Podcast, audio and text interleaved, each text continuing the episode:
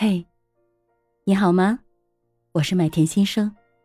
今天我们聊聊知道、做到和得到。在专辑前面的话题中，我们有探讨过知道和不知道这个话题。很多时候，最难的是突破不知道自己不知道的无知状态。而当我们开始去知道自己不知道、去探索和学习的时候，下一个要面对的话题就是做到，因为如果没有做到，何谈得到呢？在现实生活中，我们常常把知道、做到、得到挂在嘴边，但是在自己想要的目标的时候，我们为什么没有得到？如果排除无知的因素，那核心原因还是做到这里。举个例子，如果你想拥有八块腹肌，那就需要有目的的去训练自己，而不是随便的跑跑步、跳跳操。要制定针对每一块肌肉的训练计划，再从饮食和行动两个方面着手进行系统的训练，并不断根据这个训练的结果反馈和调整训练方案。当然，当你拥有八块腹肌或完美马甲线的过程，多拍几张照片，不断的去固化战斗成果，甚至是和朋友分享你的成果。也是对自己的一种正向激励。这些内容有机会就是《刻意练习》这本书我所提炼到的感受。首先，有一个足够清晰的动机。有时候我们没有行动，不愿意去突破舒适区，给自己找到很多理由，没有坚持或者不去行动。问题是出在动机不足这里。所以我们需要不断的给自己的行为打气。给自己一个必须要坚持下去的动机，或是如果做不到，可能会有多严重的后果这样的暗示。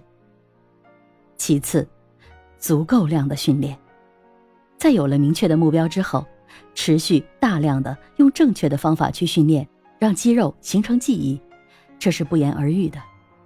很多人坚持不下去，也都是卡在这个点上。定好目标，做好时间计划。每天固定时间做固定的事，不断的突破自己的舒适区。想要拿到结果，只有做这一条路。第三，正向反馈，比如马甲线，在整个过程的执行中，秀一秀你的成果，得到朋友的好评点赞，这是一种正反馈；欣赏自己的盛世美颜也是一种正反馈。病痛少了，行动更迅速。身体更健康也是一种正向反馈。如果我们做一件事情的过程中还没有找到正反馈的方法，有机会很难激励我们持续下去。所以，给自己一些正反馈，或是借助他人来激励自己前行，也是非常重要的。第四，导师也好，教练也罢，这是必须要的，在我们的训练方法上给予指导。帮助我们用更好的方式和方法做刻意的训练，方法不对，努力白费。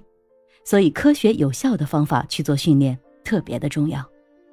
最后，群体坚持，一群人一起互相激励，也是一个很好的方法。当然，这一点不是书里说的，是我想的。比如学习小组，比如减肥训练营，或是各种读书会。运动打卡群等等，这些都是非常有机会激励我们坚持下去的重要原因。一群志同道合的人一起做一件事，在过程中交流心得，取得成果的时候有人跟你庆祝，遇到困难的时候有人跟你一起去分析，过程中也能交到好朋友。这样的一个训练群组，是不是一举多得呢？清晰的动机，足够量的训练。正向反馈，找一个好的老师，群体坚持。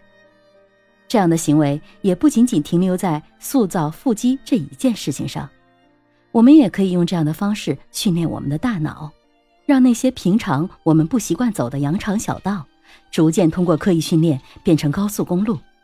大脑的腹肌也需要更抽象的思考，所以要训练自己的画面感。目标千差万别。刻意训练的精髓不变。再拿大脑的训练做一个例子，这个例子我在前面的专辑中也有讲过。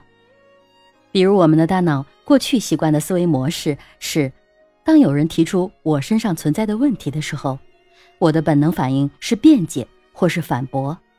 当然，如果他提出的方式是尖锐的，甚至是在公开场合提出的，我甚至可能会感到愤怒。这是我过去的思维模式，是我过去大脑经常练的那块腹肌。但是现在，我想要去让自己更开放、更包容。去倾听别人对我的观点的时候，我需要刻意去训练的，就是把这些思考的方式运用在我日常的工作和生活当中。我需要训练自己的思考方式。当我听到这些信息的时候，我的反应是一二三，做一个深呼吸，然后再对自己说：“嗯，他为什么会问这样的问题？他为什么会有这样的反馈？”我是不是发现了我自己没有发现的思维盲点？